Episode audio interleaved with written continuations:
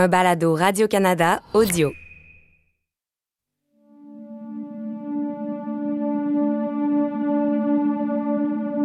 A few days ago, I heard in BBC they said that American may leave Afghanistan before September. Il y a quelques jours à la BBC, ils disaient que les Américains pourraient quitter l'Afghanistan avant septembre. If I tell you my exact feeling, Pour être tout à fait sincère, croyez-moi, j'attends juste ça pour me pendre. To hang up myself. Le 9 mai 2021, je parle à Gino pour la première fois. Il est à Kandahar, en Afghanistan, moi, à Montréal. Gino, c'est le surnom qu'il utilise pour protéger son identité. As right now, the situations every day in Kandahar city. all À Kandahar, tous les districts sont aux mains des talibans et tous les jours, il y a des assassinats ciblés dans la ville. Gino vit sous la menace des talibans depuis des années, car il a travaillé comme interprète pour les soldats canadiens, des infidèles aux yeux des talibans. Gino est donc un traître. Pour les talibans, il ne mérite qu'une chose, mourir, lui et sa famille. Tous les gens qui ont travaillé pour les étrangers vont être tués. C'est clair. Là, je vous parle et je suis pas sûr d'être encore vivant dans une heure, deux heures, dans un jour ou deux.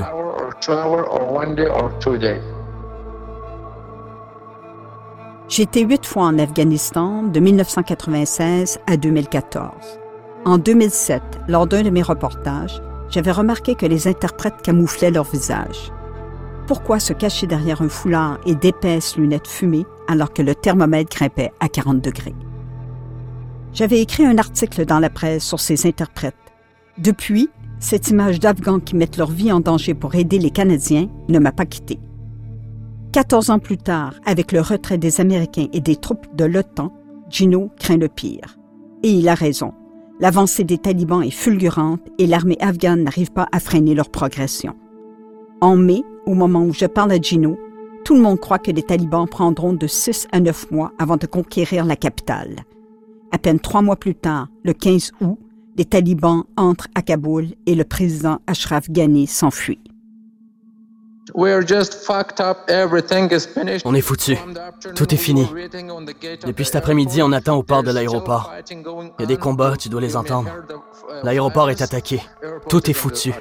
Je sais pas ce qui va se passer.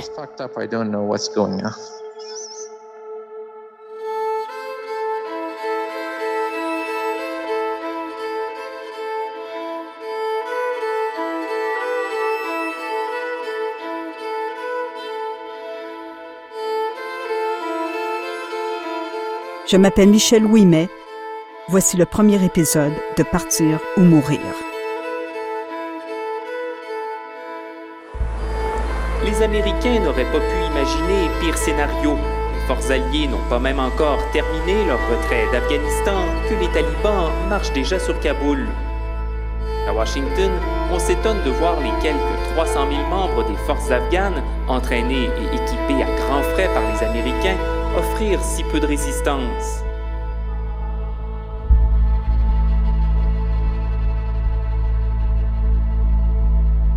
Afghanistan, décembre 1996. J'atterris à l'aube à Islamabad, la capitale du Pakistan, Vanné. Je viens de traverser la moitié de la planète dans un avion, tassé comme une sardine, avec en prime deux nuits blanches. Incapable de dormir, j'ai somnolé par à coups, 10 ou 15 minutes, sans plus. J'ai passé mes nuits à parcourir des articles sur le Pakistan et l'Afghanistan, mais plus je lisais, plus je constatais l'étendue de mon ignorance. J'ai sous-estimé la complexité de l'Afghanistan, faite de tribus et de clans, où aucune ethnie n'est majoritaire. Les Pashtuns, dont font partie les talibans, forment 40% de la population. Au cours des siècles, l'Afghanistan a été envahi par les Perses, les Indiens, les Britanniques et les Soviétiques. Ce pays rude, aux montagnes infranchissables, aux paysages lunaires et aux hommes taillés à la hache, a expulsé tous les conquérants. Les Russes ont débarqué à Kaboul le 25 décembre 1979. Pendant dix ans, Américains et Russes se sont battus sur le sol afghan. La CIA finançait les Moudjahidines, Ben Laden en tête, pour combattre les Russes. Aux côtés de Ben Laden, le Mollah Omar, le chef des talibans. Des liens étroits unissaient les deux hommes devenus frères d'armes. L'occupation soviétique marque le début du chaos. La présence des Russes a plongé le pays dans la guerre. Le bilan a été catastrophique. Un million de morts et trois millions de réfugiés. Le Vietnam russe, disent les experts. L'URSS en Afghanistan, les États-Unis au Vietnam, même retrait chaotique, même échec, même humiliation d'une grande puissance devant la résistance d'un petit peuple, petit entre guillemets.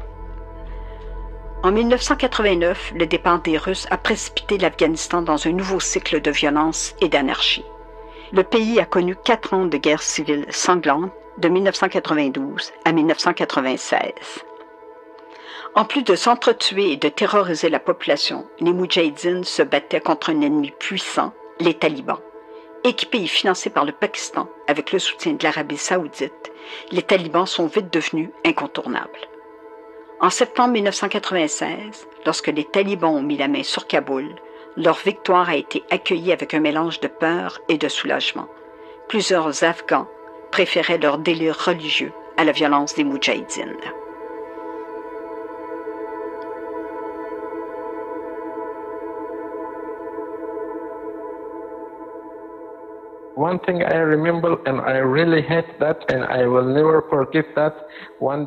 Une chose dont je me souviens que j'ai détesté et que je pardonnerai jamais. Un jour, j'étais dans la boutique de mon père, je l'aidais. J'étais très petit. Les talibans sont arrivés, ils m'ont battu. Après ça, ils m'ont coupé les cheveux. Puis mon père s'est mis à pleurer, et là, ils ont aussi battu mon père. Puis ils sont partis. Je pourrais jamais pardonner ça. Je l'oublierai jamais. Gino est né à Kandahar vers 1988. Quand vous demandez à un Afghan sa date de naissance, il vous répond souvent Je suis né vers telle année. Les Afghans ne fêtent pas leur anniversaire. Gino est Pashtun, l'ethnie des talibans qui ont régné sur l'Afghanistan pendant cinq ans, de 1996 à 2001. Gino grandit dans une famille nombreuse, typique de l'Afghanistan. Six frères et quatre sœurs. À l'école, il apprend l'anglais et l'informatique. Après ses études, il enseigne. Au lendemain des attentats du World Trade Center du 11 septembre 2001, les Américains chassent les talibans à coups de bombe. Les forces de l'OTAN occupent l'Afghanistan. Quelques années plus tard, Gino travaille pour l'armée canadienne. Uh, J'ai commencé à travailler avec les Canadiens en 2009 comme interprète jusqu'à la fin de la mission canadienne à Kandahar. Tout ce qu'ils avaient besoin à Kandahar, je leur fournissais. Et je travaillais aussi comme conseiller culturel quand il y avait des problèmes. J'aurais tellement aimé retourner en Afghanistan. J'ai la nostalgie de ce pays au paysage à couper le souffle. Dès que vous mettez les pieds dans une maison, on vous sert du thé et des friandises, parfois un repas. Impossible d'échapper à la sacro-sainte hospitalité afghane. Sauf que c'est un pays dangereux pour les Occidentaux et les Afghans qui ont coopéré avec les armées étrangères. En mai, quand on a commencé le balado, j'ignorais que l'Afghanistan tomberait aux mains des talibans en quelques mois. Un pays non seulement dangereux, mais aussi imprévisible qu'a déjoué tous les experts. Je me suis donc résigné à interviewer Gino et les autres interprètes au téléphone. Par contre, je rencontre des gens au Canada. En 2010, Gino a travaillé étroitement avec un soldat canadien pendant quatre mois. Ce soldat a spontanément accepté de me donner une entrevue, car le sort de Gino lui tient à cœur. Mais il avait oublié un détail, il aurait dû demander la permission à son adjudant-chef avant de me parler. Mais pour moi, pas question de demander une autorisation et de refaire l'entrevue flanquée d'un officier des relations publiques. L'armée est obsédée par le secret. En Afghanistan, tout était obsèque, ce qui signifie Operational Security. C'est le premier mot qu'un journaliste apprenait en débarquant de l'avion à Kandahar. Bref, l'armée ne disait rien, ou presque, pour ne pas nuire à l'effort de guerre. Tout était obsèque, même la couleur du ciel. J'ai rassuré mon soldat. Le Canada n'est plus présent en Afghanistan et j'accepte de taire son nom. Tout rentre dans l'ordre. C'est ainsi que mon soldat devient Monsieur Obsèque. Bon matin. Ouais. Je viens juste de finir de déjeuner. Le matin, j'ai passé une bonne bien Ah oui? Ben, je prends de la médication. Là, là ben, ça, ça, va complètement.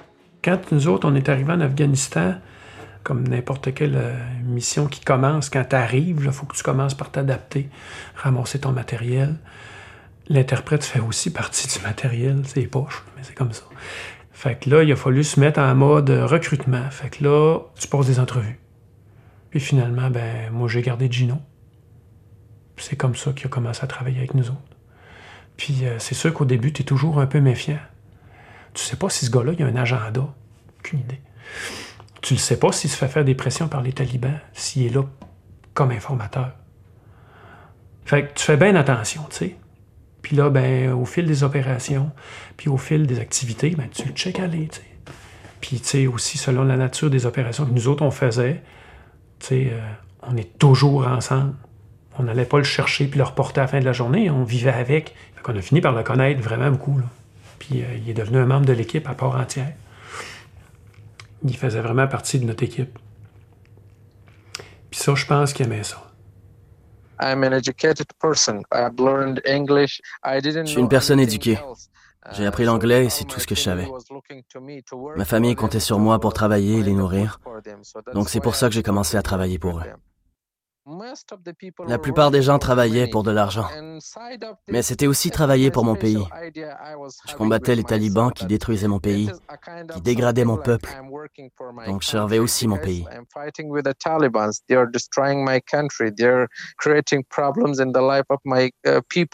So in my idea, most of the time I was thinking like I'm serving for my country as well. I knew that foreigners came to Je savais que les étrangers étaient venus en Afghanistan pour nous aider. Alors s'ils viennent d'aussi loin pour nous aider, pourquoi ne pas défendre aussi notre pays? Le rôle d'un interprète est dangereux, car le pays est en guerre, la vraie, celle des combats, des bombes et des balles perdues. On est à des années-lumière du guide touristique. Quand tu es en zone de conflit, tout n'est pas une menace, tout n'est pas un ennemi, mais il faut que tu le saches. Puis si tu connais pas la culture, tu connais pas les coutumes, tu connais pas l'endroit, Comment tu peux faire la différence entre le, normal et l'anormal? C'est l'interprète qui va te le dire. Tu sais, je vois pas comment tu peux fonctionner sans ça. Puis il y a des armées qui le font. Ils font de la merde aussi. Mais un interprète ne fait pas que traduire. Ils vous disent aussi euh, comment se comporter, comme on ne ben rentre pas euh, ben dans une mosquée avec ses souliers. C'est vrai, ça, on n'en a pas parlé. Mais toutes les coutumes, toutes les, les, les douzaines d'autres, c'est lui qui dit ça, qui dit quoi faire. Comme par exemple? Ben, comme par exemple, quand tu es invité, tu te sers pas le premier. Quand tu es invité, tu t'assis comme un Afghan ou tu croises tes pieds, tu t'étends pas les pieds sur le tapis. Si on te demande d'enlever tes bottes, t'enlèves tes bottes. Des fois, les Afghans disaient gardez vos bottes, gardez vos bottes, parce qu'ils savent que c'est long, puis tout, moi, je les enlevais pareil. Puis veux, veux pas, c'était super apprécié. C'est tous des petits gestes comme ça qui font en sorte qu'à un moment donné, tu gagnes le respect. Puis que tu te mets pas de monde à dos. Tous des, des petits détails comme ça. Pour être dédaigneux, tu sais. On t'offre de la bouffe, mange-la. T'aimes pas ça, ça n'a pas l'air bon. Prends un respire. Mange-la pareil. Hey, je me suis fait offrir, là, des fesses de mouton. C'était tellement dégueulasse. C'est un cube de graisse. Les autres, ils triplent là-dessus, ils mangent ça comme des bonbons. Ils t'offrent ça. C'est comme la, meilleure partie du souper. Pour que ça, tu manges ça, tu essaies de pas faire de grimaces puis de sourire, mais, c'est totalement pas bon. Là, puis c'est une, une, marque de respect, juste de prendre ce qu'on t'offre. Ben, tu sais, Gino, moi, il m'a tout expliqué ça. Là. Puis moi, j'étais super curieux, puis j'étais super enclin à. Fait que j'ai toujours eu des bonnes relations avec les locaux puis avec les Afghans parce que je refusais rien.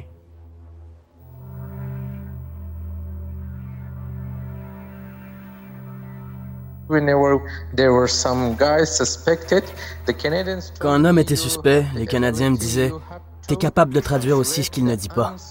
Tu dois nous traduire ce que tu lis sur sa face, dans sa tête. Mon travail principal était de traduire son langage non verbal. J'avais quatre gars avec moi, on était cinq. Plus Gino faisait six. Nous autres, ce qu'on faisait, c'est que on s'en allait avec une compagnie d'infanterie, une section d'infanterie. Puis notre tâche, ben, en fait, notre tâche, c'était de recueillir du renseignement, mais surtout faire comprendre aux gens certaines choses. Si quelqu'un vient creuser chez vous avec une pépine puis te dit rien, ça se peut que tu sois en maudit contre lui. Mais nous autres, on arrivait souvent avant les troubles. Puis là, on, allait, on essayait de spotter c'est qui le responsable du village, c'est qui le. Puis là, on s'assoyait avec, puis là, on lui expliquait on est qui, qu'est-ce qu'on vient faire, pourquoi? Puis euh, ça nous évitait bien des attaques. Donc, c'était comme un peu le chef du village. Puis Gino, évidemment, c'était bien important parce qu'il traduisait tout. Puis tu leur disais Parce que souvent, là, on arrivait dans des villages, là, c'était complètement désert. On se disait, on va se faire ramasser ici, là. Et les Afghans, là, sont. Surtout dans le sud, n'étaient pas vraiment au courant de ce qui se passait. Puis, on s'est fait prendre pour des Russes, souvent. Et mettons que personne ne leur dit rien, là. Qu'est-ce qui se passe? Eux autres, dans leur tête, il y a des Russes dans le village. Ils viennent se venger. Mon oncle, un tel, appelle son cousin, puis dit Hey, il y a des Russes dans mon village. Ah ouais, ok.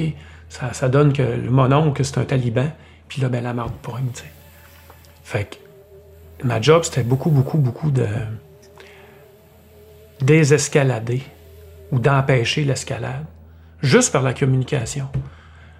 Mais là, euh, pas des Russes? Non. Vous venez pas vous venger? Non. Pourquoi? Ben là, il y a eu une attaque euh, il n'y a pas longtemps, proche d'ici. Là. On pensait que vous veniez tuer tout le monde. Euh, non. On est des Canadiens, puis on fait pas ça. tout de suite, la perception, là, elle venait totalement de changer. La dynamique venait totalement de changer. Fait que là, le peloton d'infanterie pouvait rentrer dans le village en toute quiétude avec une certaine réceptivité. Le peloton, dirigé par M. Obsec, vit à la dure avec des températures frisant les 40 degrés le jour. C'était vraiment du camping de guerre. On n'avait rien. Un puits dans milieu. On n'avait pas d'électricité, pas d'Internet, rien. Moi, je tripais. J'étais là, yes. Ça, c'est une vraie opération. Ça, c'est la vraie guerre. Pas de climatisation, rien. On vit sur le terrain. Puis là, on va être bien obligé de manger de la nourriture du coin, tu sais. Est-ce que vous dormiez sous la tente? On n'avait pas de tente. Vous n'aviez pas de tente? Ben, on, en avait, mais moi je, moi, je dormais sur le toit de la bâtisse parce qu'il faisait moins chaud. Puis au moins, je pouvais dormir. Euh, Gino était tout le temps avec toi? Gino était tout le temps là. Puis ça se passait comment avec Gino? Est-ce que vous mangiez ensemble? Oui. Il faisait vraiment partie de mon équipe. Fait qu'on mangeait ensemble, on dormait ensemble. Il nous faisait à déjeuner, il nous a montré des recettes afghanes. Euh, il disait là, ça me prend ça, ça, ça, ça, ça, puis ça. Je dis bon, ben, OK, go. Fait que là, des patates, des oignons, des œufs, de l'huile, ben de l'huile, puis euh, la sauce tomate. Fait qu'on est assis en afghan, puis là, on épluche des patates, puis on épluche des oignons avec nos gros couteaux, pas de cuisine, parce qu'on a juste des couteaux de combat, puis, tu sais, on se fait à manger, puis on jase, puis on rit, puis on a du fun. Ouais. Ça, c'était vraiment cool. Ça, c'était le fun. Ça tourne souvent autour de la bouffe. Hein? Ouais. Moi, j'aime ça cuisiner. j'aime la bouffe. Tu sais, faire à manger, c'est un acte d'amour, puis c'est un acte un peu de communion. sais. Puis là, on, prend, mangeait ça avec du pain d'âne, qui était vraiment excellent là-bas. J'ai jamais retrouvé. Même dans les restaurants ici, c'est pas bon de même. Du pain de pied. C'était drôle, il y avait des formes de petits pieds. Les mères font piler le pain par les enfants. Fait que c'est pour ça qu'on appelle ça du pain de pied. Il y a plein de petites traces de petits pieds. Moi, je trouvais ça full cute. ah oui, c'est du pain de pied. Gino adore son métier. Il n'y avait rien que j'aimais pas. C'était plein de rire, la vie était pleine de joie. Faire la cuisine, manger ensemble, s'asseoir ensemble et parler, tout. Crois-moi, il n'y a rien qui me déplaisait là-dedans. Je faisais un métier que personne d'autre pouvait faire. C'était intéressant pour moi.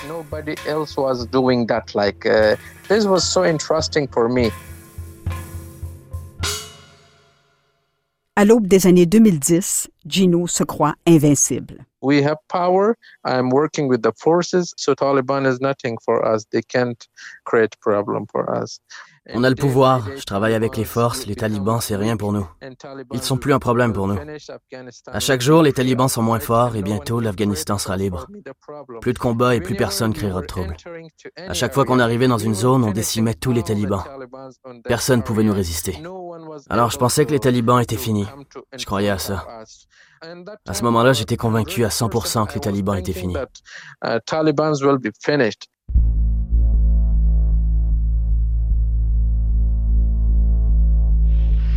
Afghanistan, base militaire de Massungar, février 2007. Massungar est un fief québécois. Ça s'entend dans les Saint-Ciboires et les Tabarnaks. Le camp se résume à quelques tentes et à un bâtiment à moitié enfoui sous terre où se trouve le dortoir, le tout protégé par une enceinte. Deux Américains et vingt Afghans côtoient les Québécois à l'intérieur du périmètre. J'accompagne les soldats dans une mission où ils doivent sécuriser un endroit. Je n'en sais pas plus. Lourdement équipés, ils sautent dans des jeeps qui les attendent, moteur en marche. Ils portent une centaine de livres sur le dos, casque, gilet pare-balles, armes, radio.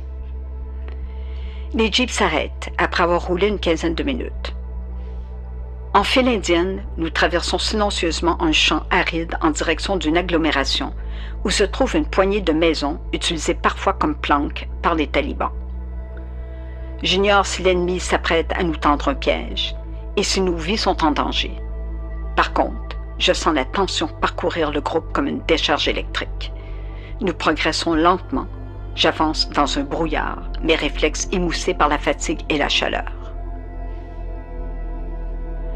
Lorsque nous atteignons les maisons, les soldats, l'arme à la main, se dispersent deux par deux à la recherche de talibans ou d'explosifs. J'ai hâte que l'opération se termine, hâte d'enlever mon gilet pare-balles qui me scie le dos hâte de ne plus sentir la peur qui bloque ma respiration. J'aurais fait un piètre soldat.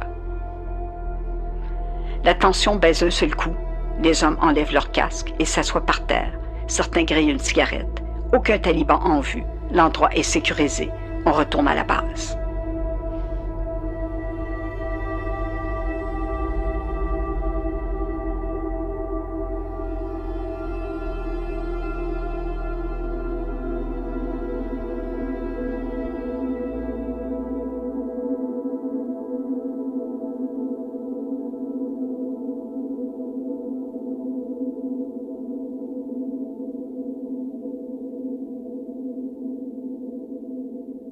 Quand les Canadiens quittent Kandahar en 2011, Gino croit que les talibans sont en déroute et qu'il pourra renouer avec sa vie d'avant, à l'abri des bombes et de la peur, mais il se trompe, lourdement.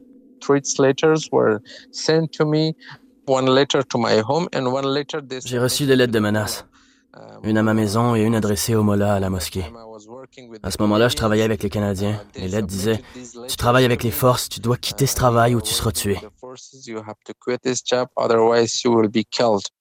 Malgré leur prudence, la plupart des interprètes n'arrivent pas à protéger leur identité. C'était ça le problème. Je cachais pas mon visage. Malheureusement, les premiers jours, je me cachais. Pendant quelques jours, j'ai caché mon visage, mais après, il faisait tellement chaud et je pensais que personne m'embêterait parce que je travaillais avec les forces armées et personne pourrait me faire de problème.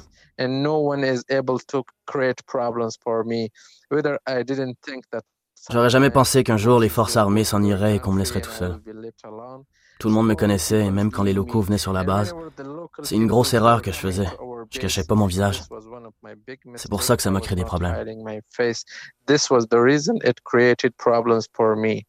Dès que Gino a collaboré avec les Canadiens, il a eu peur des talibans qui pourchassaient les interprètes des armées étrangères, qu'elles soient britanniques, américaines, françaises, allemandes, australiennes, canadiennes. La peur ne le quittera plus. Uh, je suis parti trois ou quatre mois dans la province de Zaboul. Et là-bas, un jour, ils m'ont attaqué. Ils m'ont tiré dessus à moto. Je rentrais à la maison, il y avait deux gars à moto. Je les ai vus dans le miroir, c'était des talibans, à 100%, parce que j'avais aucun problème avec personne d'autre. Heureusement, j'ai rien eu. J'avais un ami avec moi dans la voiture et il a été blessé. Alors j'ai compris que je pouvais pas fuir et je suis revenu à Kandahar.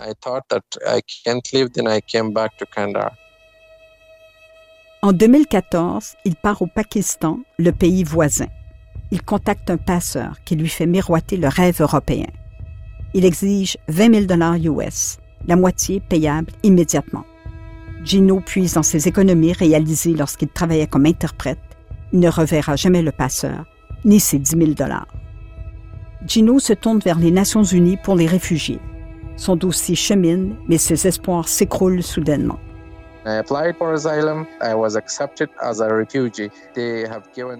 J'ai fait une demande d'asile et j'ai été accepté comme réfugié.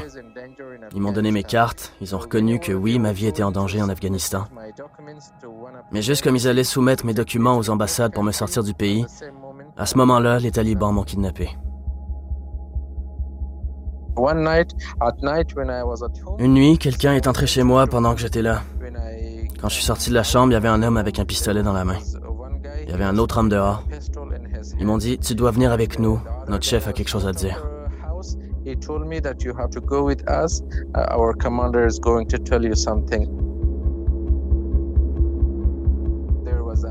Ils avaient une madrasa dans la province de Chaman. Ils m'ont emmené là et la même nuit, ils m'ont mis dans une voiture, une Corolla, et ils m'ont emmené à Kuchlak, près de Quetta. C'était plein de talibans. Pendant deux semaines environ, j'étais avec eux. There were lots of Taliban for around two weeks. I was with them. They were telling me. Disait, t'es un interprète, t'as aidé les étrangers, t'as travaillé avec les forces étrangères, t'es pas un musulman, t'es un infidèle, tu dois mourir. Tous les jours, il me disait ça. En fait, j'attendais le moment où ils allaient me tuer. Mais après 10 ou 12 jours, un homme est venu une nuit et il m'a dit, Selon la charia, tu dois être tué. Mais il y a une manière pour toi de t'en sortir. Un de nos commandants a besoin d'un rein. Si tu donnes un rein à notre chef, on ne te tuera pas, on te laissera partir. Mais ça sera à deux conditions. D'abord, tu devras jamais retourner en Afghanistan. Et la deuxième condition, c'est que tout ça doit rester secret. Parce que ça donnerait une mauvaise image de l'émirat islamique d'Afghanistan.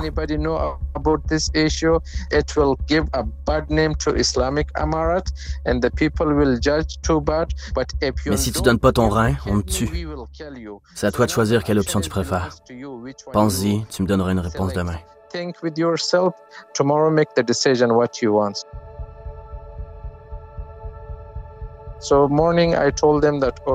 Au matin, je lui ai dit, OK, je suis d'accord. Je vous donne mon rein. Il était très heureux. Il m'a dit, t'as pris la bonne décision. Puis après deux ou trois semaines, ils m'ont emmené dans le coin de Rawalpindi. Pas dans la ville, mais dans un genre de village.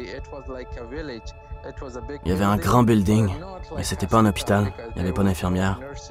Il y avait leur sécurité, leurs hommes armés à l'intérieur. On est allé dans le sous-sol et le docteur est venu et m'a fait des tests pendant environ une semaine pour voir si mon rein était compatible ou pas. Finalement, il a dit OK, ça peut marcher.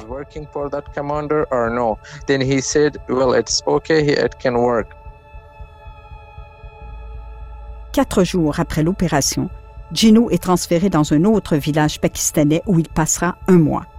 Le médecin vérifie son état tous les deux ou trois jours. Après un mois, le docteur a dit OK, il peut y aller. Là, ils m'ont ramené à Kuchlak et ils m'ont dit T'as pris la bonne décision, t'as sauvé notre commandant.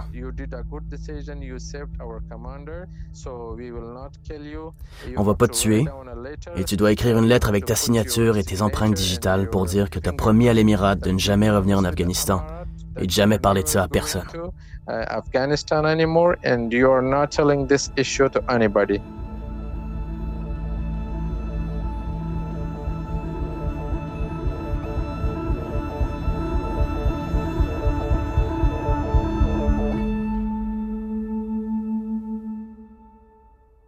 Je doute parce que l'histoire me semble improbable. Gino a-t-il été kidnappé par les talibans? Lui ont-ils enlevé un rein? J'ai un fixeur, c'est-à-dire un Afghan qui a longtemps travaillé avec des journalistes canadiens. Son nom, Mohamed Sharif Sharaf. À ma demande, il amène Gino à l'hôpital de Kandahar. Le docteur Suleiman Amiradza l'examine. Yeah, I have seen a surgical scar on his side. J'ai constaté une cicatrice chirurgicale du côté gauche et après j'ai conseillé de faire une échographie. Et l'échographie montre qu'un rein a été retiré.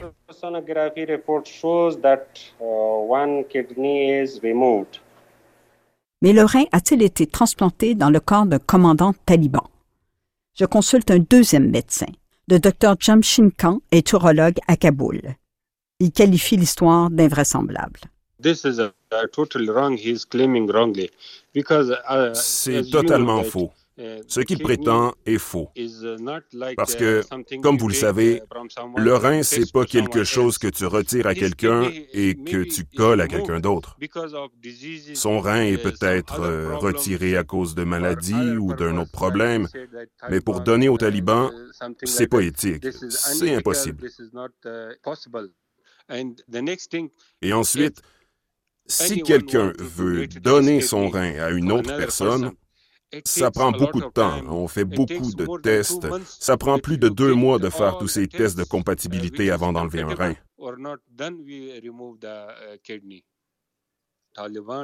Les talibans, ils n'ont pas de clinique, ils n'ont pas de chirurgien expérimenté. Non, je pense qu'ils mentent. C'est pas vrai. Les talibans n'ont pas de clinique en Afghanistan, sauf que l'opération s'est déroulée au Pakistan. Mon fexeur Mohamed, lui, croit Gino. Je pense qu'il n'a pas vendu son rein. Il n'est pas pauvre au point de vendre un rein. Sa situation économique est très bonne. Gino s'emporte. Il est en colère contre moi. Il n'aime ni mes questions ni mes doutes. Je vous avais dit, si vous faites ça légalement dans un hôpital régulier, ça sera probablement très difficile. Mais pendant 10-12 jours, on était là-bas. Il faisait des tests, il faisait des tests de culture ou de tissu ou un truc comme ça. Et tous les deux, trois jours, ils prenaient mon sang pour le tester.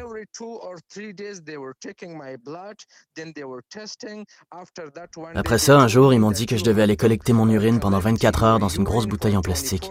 C'est pour ça qu'on est resté 10 à 12 jours là-bas dans cet hôpital, à cause de ces tests.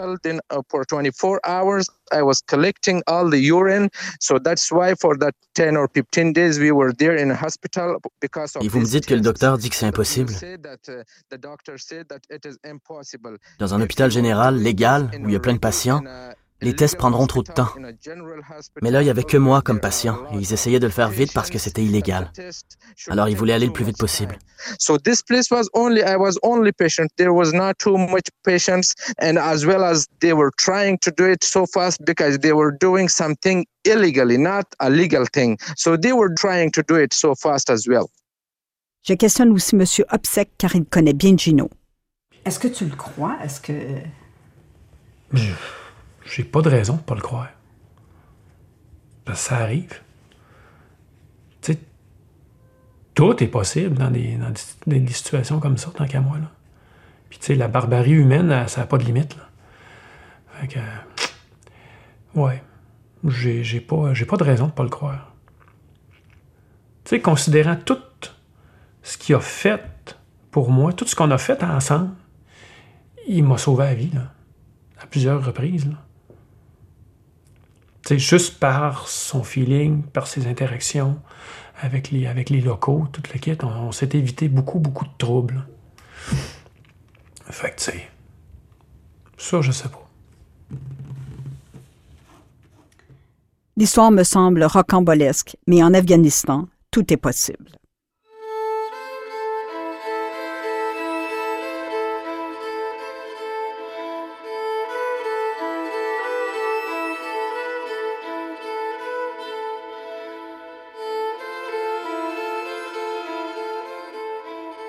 Selon Gino, les talibans le relâchent fin 2017 avec un rein en moins. Affaibli, il est harcelé par la police pakistanaise qui tolère mal la présence des nombreux réfugiés afghans. En 2019, il revient secrètement en Afghanistan. Il vit désormais comme un clandestin dans son propre pays, hanté par la peur que les talibans lui tranchent la gorge. Je joue un jeu de loterie. Un ou deux jours chez un proche, 2-3 jours chez un autre proche, mais pas chez n'importe qui. Seulement ceux en qui j'ai 100% confiance. Je vis comme ça à Kandahar. Je change de place pour être en sécurité.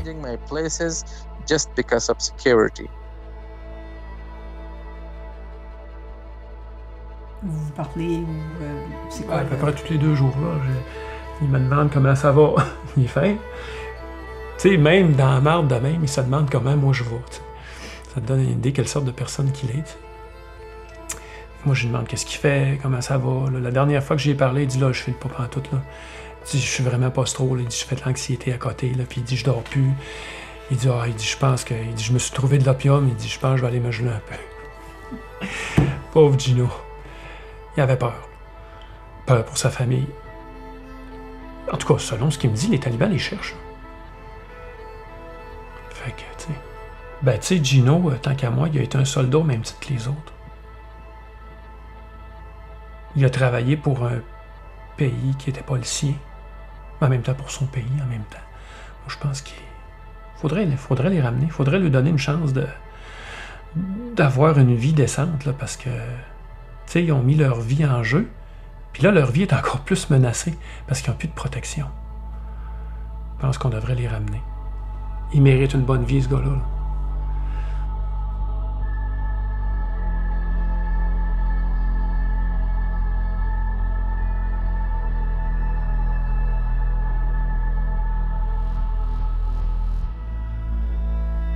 Quand je rencontre M. Opsek en juin 2021, les talibans encerclent Kandahar, la deuxième ville en importance en Afghanistan, celle qu'ils ont conquise en 1994, deux ans avant que la capitale Kaboul ne tombe entre leurs mains. Pendant que les Américains, les Britanniques, les Allemands, les Français courent au chevet de leurs interprètes, le Canada reste muet. Aucun programme de rapatriement n'est annoncé, mais en coulisses, me dit-on, les politiciens s'activent.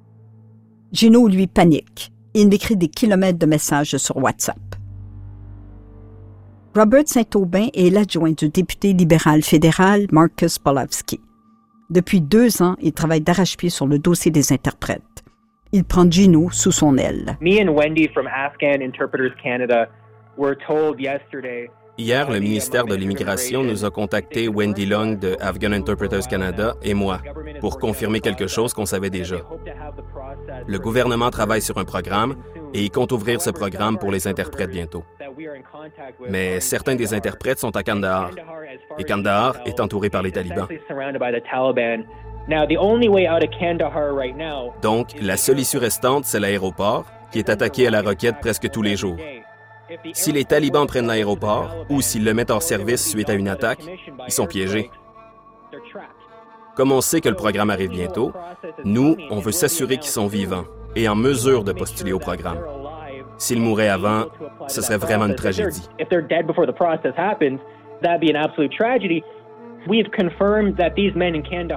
On sait que ces hommes ont servi pour les forces armées canadiennes il y a dix ans. J'ai parlé avec des soldats au Canada qui nous ont confirmé leur service. Ce que j'essaie de faire maintenant, c'est de lever des fonds pour les envoyer à Kaboul par avion, pour eux et leurs familles, le plus rapidement possible, pour qu'ils appliquent au programme et s'ils sont acceptés, ben, ils ont une issue.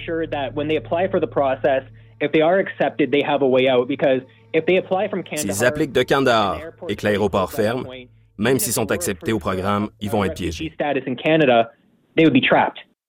Robert Saint-Aubin envoie de l'argent à Gino pour qu'il quitte Kandahar et s'installe à Kaboul avec sa femme et ses quatre enfants. Ils vivent dans un hôtel et n'osent pas sortir de peur d'être repérés par les talibans. Prisonniers, mais remplis d'espoir. Avec un peu de chance, ils vont ouvrir le programme en juin ou peut-être début juillet. Je suis à peu près en sécurité, alors je suis heureux. Quand je parle avec toi, quand je parle avec Robert Saint-Aubin, à quelque part, ça me donne de l'espoir. Donc, en général, je peux dire que je me sens heureux.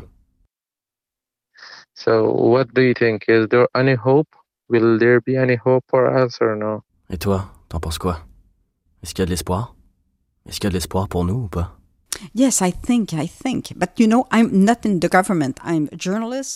J'étais relativement optimiste. Je savais que les politiciens travaillaient sur un programme de rapatriement d'urgence. optimistic. Okay. Okay. So thank you very much and uh, stay safe. Thank you, Michelle. Okay. Bye. Thank you so much. Okay. Have a nice day. Bye. Personne ne se doutait que la situation se détériorerait aussi rapidement à Kaboul. Quatre jours plus tard, Gino renoue avec le désespoir. I changed the hotel. I went to another hotel. Now I'm living over there. In front of our hotel, there was someone shooted. So when we J'ai changé d'hôtel. Quelqu'un a été tiré devant notre hôtel. On l'a vu de notre fenêtre et j'ai demandé au propriétaire de l'hôtel qui c'était, pourquoi il a été tué. Il m'a dit que c'était un officiel du gouvernement qui vivait dans l'hôtel depuis 4-5 jours.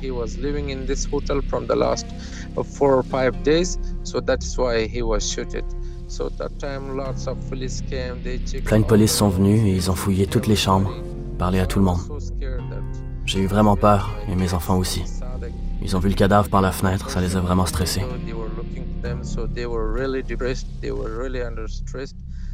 Cet hôtel est plus sécuritaire, alors j'ai décidé de bouger ailleurs. Next Le lendemain, on est allé dans un autre hôtel et maintenant je vais bouger d'un hôtel à l'autre, rester juste quelques jours. Comme ça, je serai peut-être moins menacé.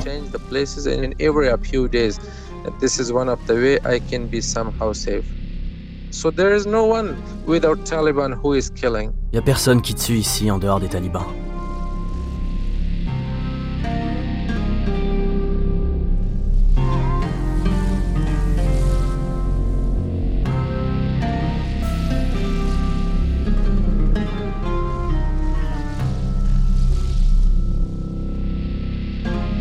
Interprète afghan, Partir ou mourir. Un balado de Michel Ouimet réalisé par Cédric Chabuel. Avec des extraits du livre Partir pour raconter de Michel Ouimet aux éditions du Boréal. Avec les voix de Alexandre Bacon, Étienne Blanchette, Alexandre Fortin et François-Simon Poirier.